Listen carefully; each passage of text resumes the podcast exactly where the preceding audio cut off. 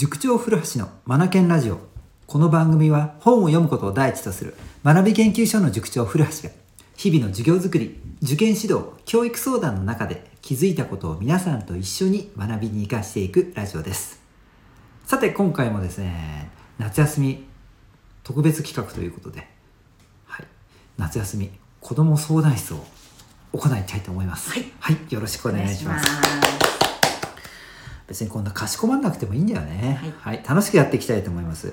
えっ、と、事前に塾生ですね、うちのね、うちっていうか、学び研究所のね、小中学生から、あのー勉強のこととか、それから、友達関係のこととかね、それからもう自然現象とか、もう何でもいいので、質問があれば、えー出してくださいってことを、ね、事前にお願いしたらですね、たくさん出てきましてですね、はい。それに答えていこうという特別企画ですね。はいはい、今日3回目ということではい始めたいと思います。はいじゃあ今日もスタッフさんをね、あのーパートナーとして進めていきますのでよろしくお願いします。はいよろしくお願いしまはいすじゃあ行きましょはい、それでは早速読む、えー質問を読み上げますはいえーペンネーム双剣美茶おいしいさんからう。ですかわいいね。可愛いですね はい幼稚園保育園では、うん。ちゃんやくん付けってことですね。ちゃはいん付けやくん付けなのに、小学校ではうん。さん付け。うん。中学校では呼び捨てです。うん。そのように先生に呼ばれるのはなぜですか？ほう。ほう。幼稚園保育園って言った？今。そうですね。ん。幼稚園はい。保育園、ちゃんさん付け？くん付け。くんづけ。ちゃんくんづけが確かにそうだな。自分の時もそうだったような気がするがちょっと分かんないなもう。うん。それから小学生だとさん付け？はい。はい。中学だと中学校呼び捨てなんだ。ですね。まあ自分の中学の時は確かにそう呼び捨てだったけども今でもそうなんだ。今だとねその、はい。人権のことを考えてきちんと丁寧に呼びそうなものなのに呼び捨てなんだそうですね。なんですね。うー。ええで質問は何だって？どうして違うんだと、その,、そのよううん。に先生に呼ばれる、こう違いがあるのはなぜなんなんでしょうかってことなんですけど。違いがあるのはなぜか。そうねまずね僕が思ったのは、はい。えー、とちょっとこれが批判的な意見になっちゃうんだけども、はい中学に関しては、まあ、変化ができてないんでしょうね。学校側のですか？学校側の、うんうん、ごめんなさいね。僕の偏見ですが、うん。えーで中うん僕のイメージだと小学校と中学校ってやっぱり全く別物であって小学校の方が割と新しいものを取り入れて、はい。うん。えー、と時代に合わせて先生方の研修なんかもこうコーチングだ、ねえーなんだっていろいろどんどんどんどんやってくるのでなんでそんなこと知ってんだっていう話なんですけどあの PTA の会長ねあのはい。やらせてもらった時があって、はい。あの時にあの分かったんですよね、はい。学校ってかなり革新的最新の情報入ってきてんだなってあの時分かったんだよね。はい。うん、で先生方の研修も本当にいろいろえこんな研修あるんだいいなって覚え思えたんだよね。ええ。最新じゃんこれっていうのがいっぱい。あって、うん、で小学校ってすごいって思ったんだよねその時ね。はい。うん。うん、なんだけどおそらく中学の方も入ってるんだと思うんだけど多分こなせてないんだろうな。で小学校の方はだからこう変わろう変わろうっていうのがあって、えー変われていて中学の方は変われていない。なんかやっぱ言い方変だな。うんうん衆議院と参議院みたいな感じ。もっとよく分からなくなってきたか。あの小学生の方が、はい。あの対象となる家庭お母さんお父さん方も中学校と比べると親御さんの年代って若いじゃないですか、はい。だから民意を反映しやすい。はい。なんか違うような気がするな。いやちょっとまとまらなくなってきた。スタッフさんどう思いますか？そうですね。私はあのーこれちょっと中学校が呼び捨てにするっていうのは先生にもよるのかなっていうんうん。う見方がうん。うん私はしちゃっていまして、うん。私はどうだろう。呼び捨てにされたような記憶があまりないですね。ほうほうほうスタッフさん優等生だったから。いえいえいえ。なのででもあの中学校ってうん。やっぱりこう大人へこう大人の扱いが始まる時期じゃないですか,、うん確かに。なので、うん。まあ社会うん。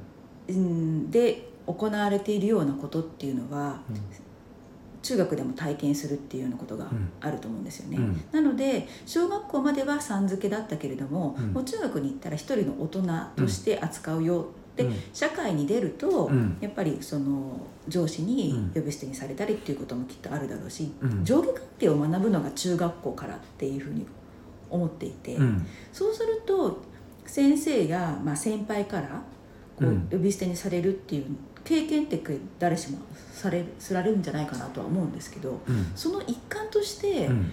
呼び捨てになってしまっているのかなうん。世の中は、うん。っていう気がしています。うん。うん。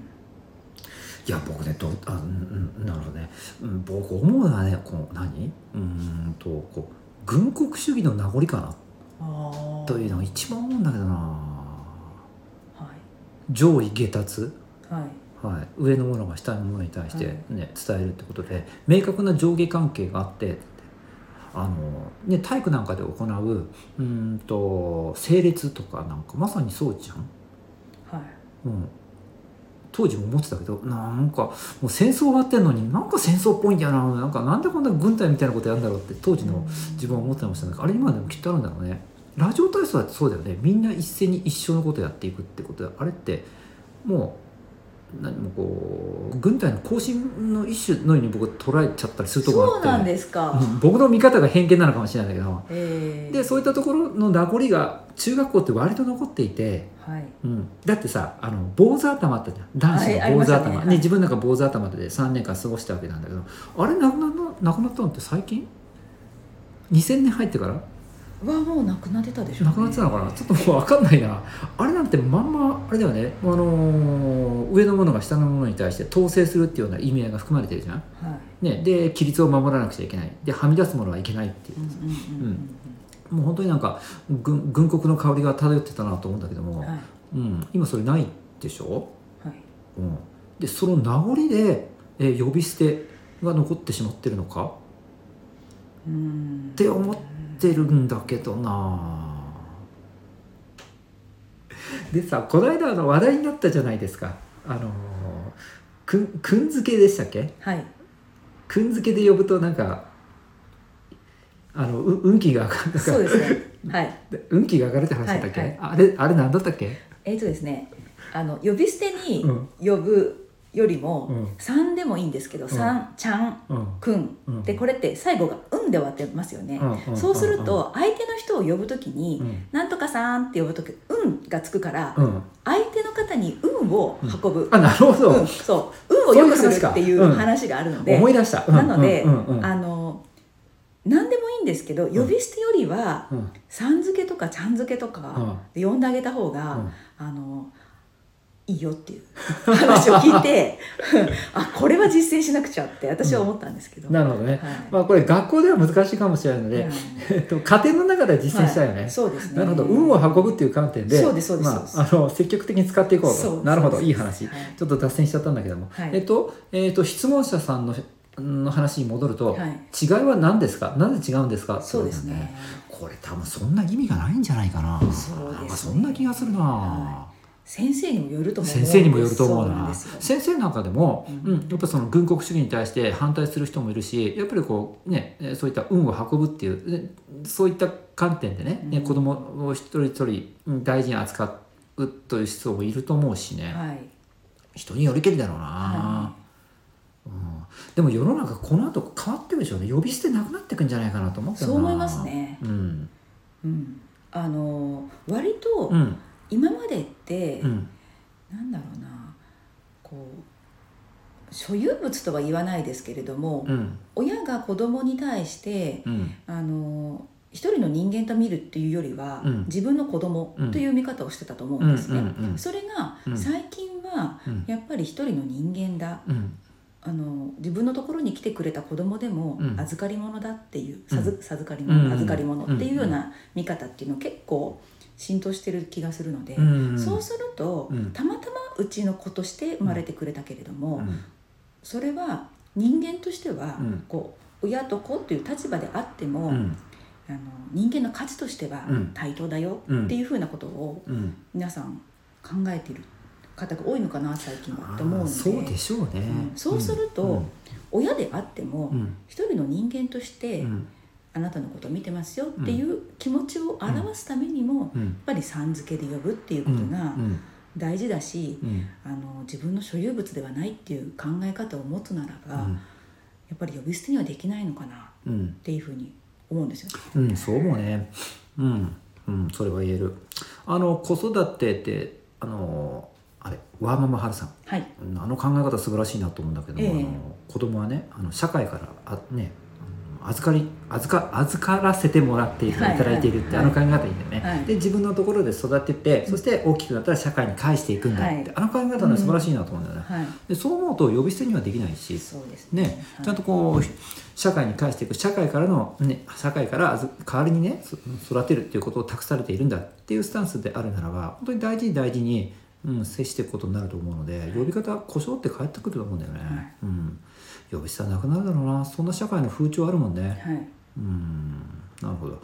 で問題はこういったうんと質問してくださった学生さんたちはなんで？なんで違うの？なんか呼び捨てなんか嫌なんだけど上からでみたいな感じで思った時に、やっぱこうどうやって接したらいいのかっていうところも考えなくちゃならないと思うんだよね。はい。うんまあいろまあ、今日今日のこのラジオでもねいろんな考え方が出たんじゃないかなと思うんだけど、えいろんな考え方がしてで先生方によってもそれぞれじゃないのかということなんで、いい、ろいろ広く受け止めてもらえたらなと思うんだよね。うん。うん。はい。ね、呼び捨てで呼ばれたあ嫌だなって一瞬思うかもしれないんだけども、はい。あ先生はやっぱり規律っていうのを重んじていらっしゃるのかな、うんうん。じゃあそこに、うん合わせようかなとかねそんな感じで受け入れるっていう姿勢がすごく重要なのかななんて思ったんだけどもどう思います？そうですね。はい、うん、まあそこを自分が受け入れていく、うん。まあ、それで自分の心の器も広くしていく。うん。そういうことを経て大人になっていくっていう一つの過程として捉えるのもありかなと思いますね。うん。うん。うん。うん。うん。そうね。そうね、うん、世の中すごい勢いで変わってる時代なのでねもういろんな考え方いろんな捉え方進んでる人、うん、まだまだの人いろいろいると思うのでいろんな人と接しながら生活していくので疑問に思う場面ってこういった故障だけじゃなくてうん。いろいろ出てくると思うんだよね。そうですね。うん、やっぱこう受け入れつつでその人の背後にあるものっていうんですかね。でこう生活環境とかそういったところまで、うん、考える中学生いたらすごいなと思うんだけどまあそこまでやってもいいんじゃないかなと思うんだよね。はい。だからそういった大変な生き方してるし、うん。うんはいそんな中であの人生のテーマみたいなのを抱えて先生方もね、はい。あのきっと苦しんでるんだなとか、うん。まあ、もしくはあだから豊かに生きていらっしゃるんだなとかそういったところまでを考えて、えー世の中と接していけたらいいななんて思っちゃったりもしたな。はい。うん、なんか全然話がそれてきちゃったね。こんなんでいいのかな、うん、よしとしましょはい。うということでですね。えー、っと今日は創建美茶美味しいさん。そ創建美茶美味しいさ創建美茶って爽やかだよね。そうですよね。うん。爽やか、はい。なんか夏に飲みたいお茶って感じですね、うんうんはい。冷やしてね。はい。はい、ということでご質問ありがとうございました。ありがとうございました。今日も最後までお聞きいただきありがとうございました。 Read more, learn more, change the globe 素敵な一冊を